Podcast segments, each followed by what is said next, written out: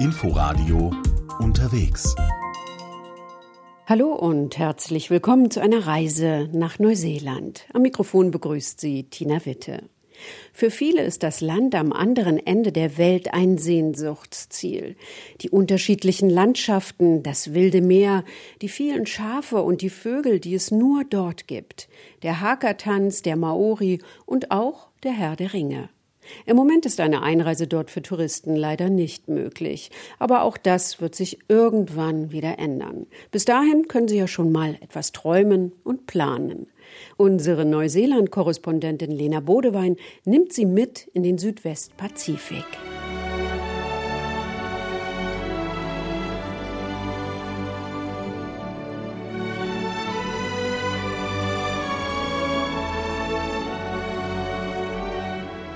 Vor dem inneren Auge breiten sich die Landschaften von Mittelerde aus. Das Auenland mit Hobbingen, wo Rauch aus den gemütlichen Lochbauten steigt. Mordor mit dem Schicksalsberg, die Pfade der Toten, die Gärten von Isengard, alles Neuseeland. Die Schönheit blieb uns nicht verborgen. Die Tatsache, dass es wie am Computer generiert aussieht.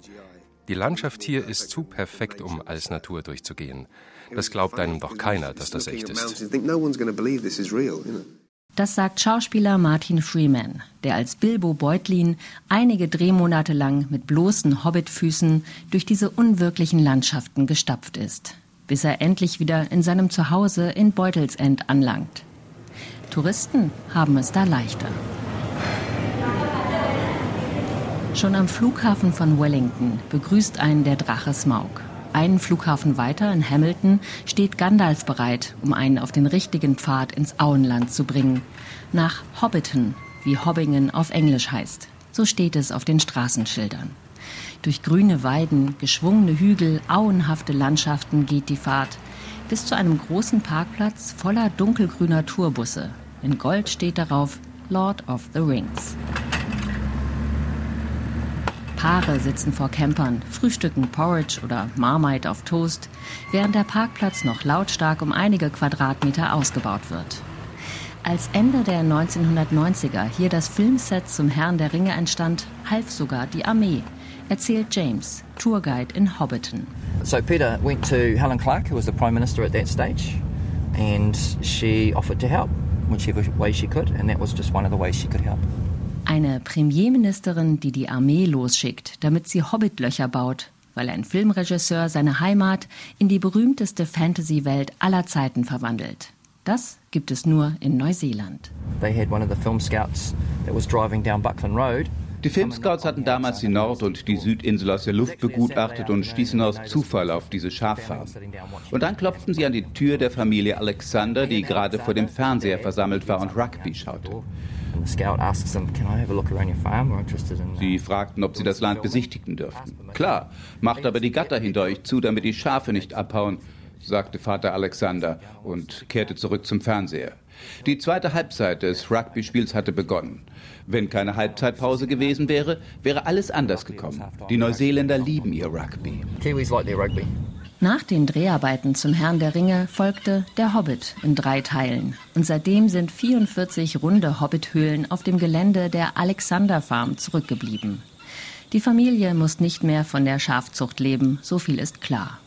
Die Tour nach Hobbiton ist ein Muss für jeden Fan der Werke von J.R.R. Tolkien und die Mitarbeiter tun alles dafür, dass diese Welt aus Kulissen so echt wie möglich wirkt massive landscaping team, greens team. Unser Gärtnerteam, unsere Landschaftsgärtner, sie alle arbeiten täglich daran, dass Hobbiton wirklich nett aussieht. Every day.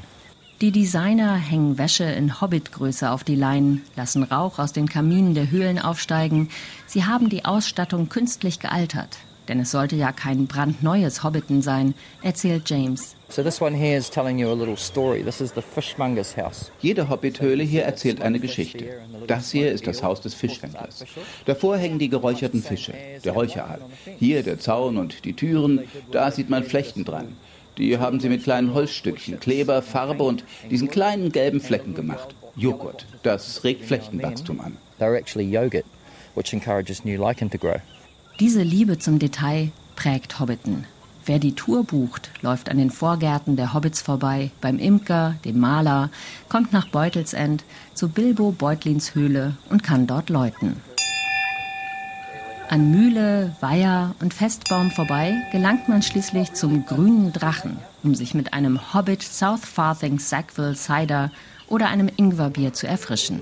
Vorm Green Dragon sitzt Wiebke, ein riesiger Herr der Ringe-Fan aus Deutschland. Sie war verblüfft, wie viel Mittelerde in Neuseeland steckt und umgekehrt. Ich war auf einem Ausritt nach Isengard und ich bin in Wellington auf dem Mount Victoria zum Hobbits Hideout gegangen und war in den Weta Studios, die die ganzen Props gemacht haben und Kostüme und so und Herr der Ringe ist überall hier und äh, ich habe die Filme jetzt auch wieder angeguckt, während ich hier war, zum hundertsten Mal ungefähr und konnte jetzt immer sagen, ich war da und da und da war ich auch. Also sehr viel Neuseeland in den Filmen natürlich auch. Wie viele Deutsche fasziniert sie die Landschaft im Land am anderen Ende der Welt. Es scheint, als würden die Besucher von der anderen Erdseite hier ihren Traum sehen. Eine bessere Version Europas, eine freiere, coolere, freundlichere, vielseitigere. Es hat einfach alles. Es hat äh, Strand und Wildlife am Strand. Ich habe Seelöwen und Robben gesehen. Es hat die Berge und Schnee und ich war wandern in den Bergen, an Flüssen, an Bergseen und ja, es ist einfach sehr, sehr, sehr schön hier. Fjorde und Vulkane, Alpen und Strände, Gletscher und subtropische Wälder mit Farnen in Baumgröße und Moosen, die wie Schleier herabhängen. Kein Wunder, dass Regisseur Peter Jackson Mittelerde in seine Heimat verlegt hat. Es hat geradezu sagenhaften Status erlangt. Es ist beinahe unwirklich, fast zu perfekt, um von dieser Welt zu sein. Dazu wurde der neuseeländische Akzent zum sexiesten der Welt gewählt, vor australisch oder schottisch zum Beispiel. Warum, wissen die Neuseeländer selbst nicht, aber sie genießen es, wie dieser junge Mann. Thank you, well, thank you. We deserve this honor. Eine Menge Leute wollen hierhin und den Akzent live hören. 100.000 Deutsche alleine besuchen Aotearoa, wie es auf Maori heißt, jedes Jahr. So war es jedenfalls bis zum Ausbruch der Pandemie.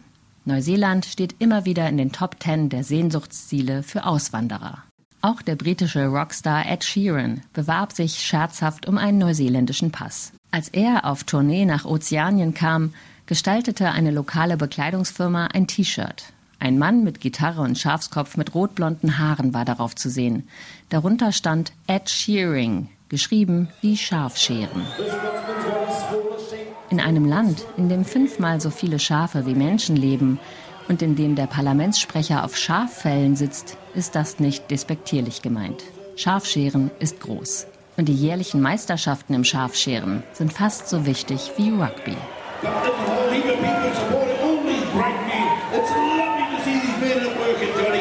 Zu den Golden Shears, den goldenen Scheren in Masterton auf der Nordinsel, versammeln sich die Champions und die, die es gerne werden möchten. 4000 Schafe, 200 freiwillige Helfer in und um das War Memorial Stadium herum. Schaf nach Schaf wird auf die Bühne hochgeschickt, wo der Scherer oder die Schererin es auf den Rücken ringt und sich zwischen die Beine klemmt. Das Tier schaut verdutzt und los geht's. Die Schurschere brummt und rattert. Bauch, Beine, Decker, Kopf, jeder Körperbereich des Tieres muss anders behandelt werden, wie Jills Angus Burney erklärt. You know, it's one of these skills or crafts es ist eine dieser Fertigkeiten, die man nicht über Nacht lernen kann. Es geht um Vertrautheit mit Tieren. Es ist beinahe Tierpsychologie. Wie ticken diese Tiere? Was regt sie auf? Was beruhigt sie? Und gleichzeitig muss man eine Maschine bedienen, die echten Schaden anrichten kann, wenn sie nicht richtig benutzt wird. Allein an die Vibrationen der Maschine muss man sich erst mal gewöhnen. Es kommt nicht nur auf die Schnelligkeit an. Bei einem Fehler wird es blutig. Und kommt das Tier von der Bühne herunter, wird genau begutachtet, wie viele Schnitte es davongetragen hat, wie gründlich die Schuhe war. All das gibt am Ende die Punktzahl. Je weniger Strafpunkte, desto besser. Seid ihr bereit für ein wenig Scheren? fragt der Ansager. Das Stadion jubelt. Fast eine Woche lang gibt es zur 60. Jubiläumsveranstaltung der Goldenen Scheren Wettbewerbe. Wolle handhaben, also säubern und für die Verarbeitung vorbereiten, Wolle pressen, scheren für die Jüngsten, scheren in gemischten Teams, Maori und Pakeha, also nicht Maori, gemeinsam. Schnell scheren, scheren im Team für junge Farmer. Oh no, but that's happening all the time. Things are getting better. Ja, das sind alles Top-Athleten heute, die jungen Leute. Die Ausrüstung wird auch immer besser. Wir haben noch mit brauner Flüssigkeit trainiert, mit Bier. Heute gehen sie ins Fitnessstudio und haben Ernährungsberatung. Wir hatten unsere Zeit, als wir jung waren, damals, als wir zu den ersten Golden Shears fuhren. The first Golden Shears we came to, we drove up here and Ian Harrison ist mit 86 Jahren der älteste Teilnehmer. Als Ian vor 60 Jahren zum ersten Mal an den Golden Shears teilnahm, da hatte Neuseeland noch viel, viel mehr Schafe. 130 Jahre lang waren sie der wichtigste Wirtschaftsfaktor des Landes. Und sie scheren zu können, war der einzige Weg, sich irgendwann selbst eine Farm zu verdienen. Die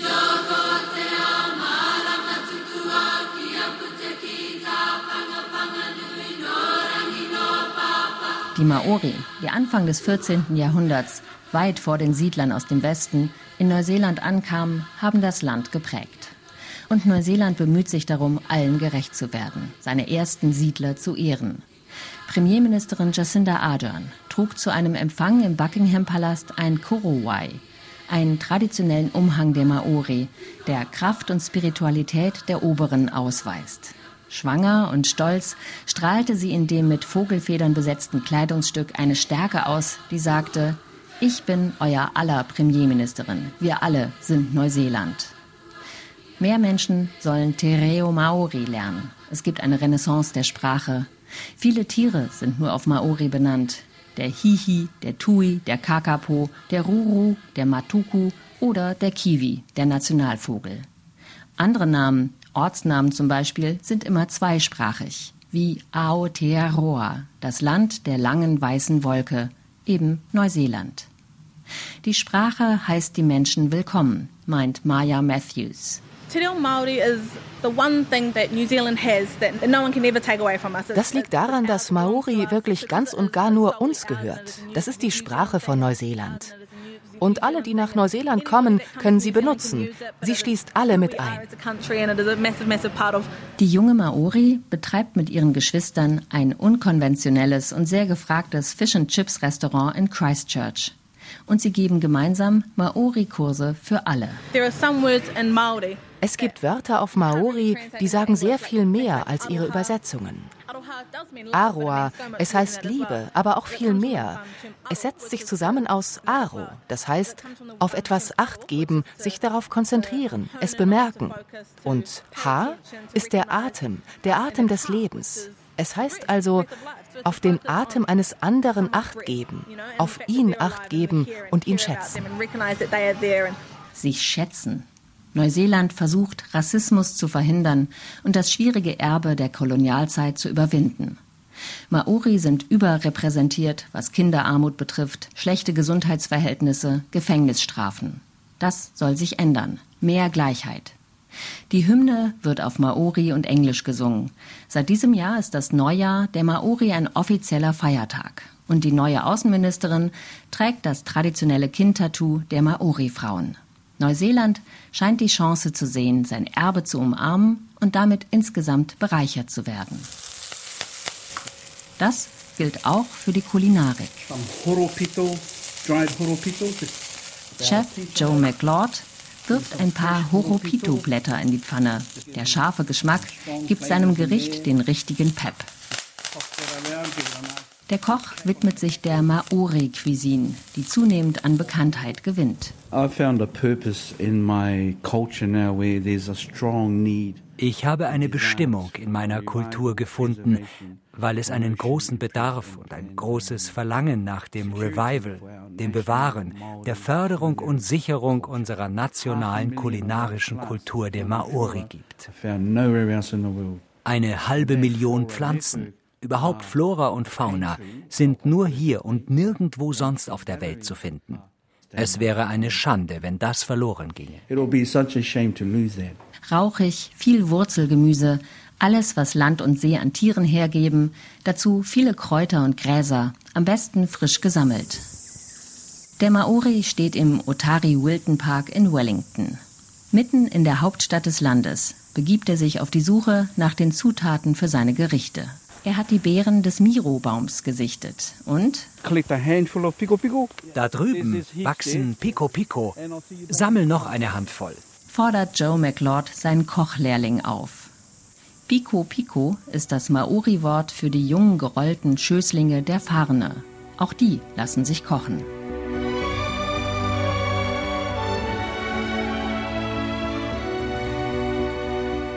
Der Silberfarn ist die Nationalpflanze Neuseelands. Farne wachsen überall im Land, in Buschdichte oder Baumhöhe, in Wäldern, an Flussufern, in diesen sagenhaften Landschaften, die beinahe unwirklich aussehen. Fast zu perfekt, um von dieser Welt zu sein. Lena Bodewein über ihre Neuseelandreise. Sie können diese Sendung auch als Podcast in der ARD Audiothek abonnieren. Danke fürs Zuhören. Im Studio verabschiedet sich bis nächste Woche Tina Witte. Inforadio Podcast.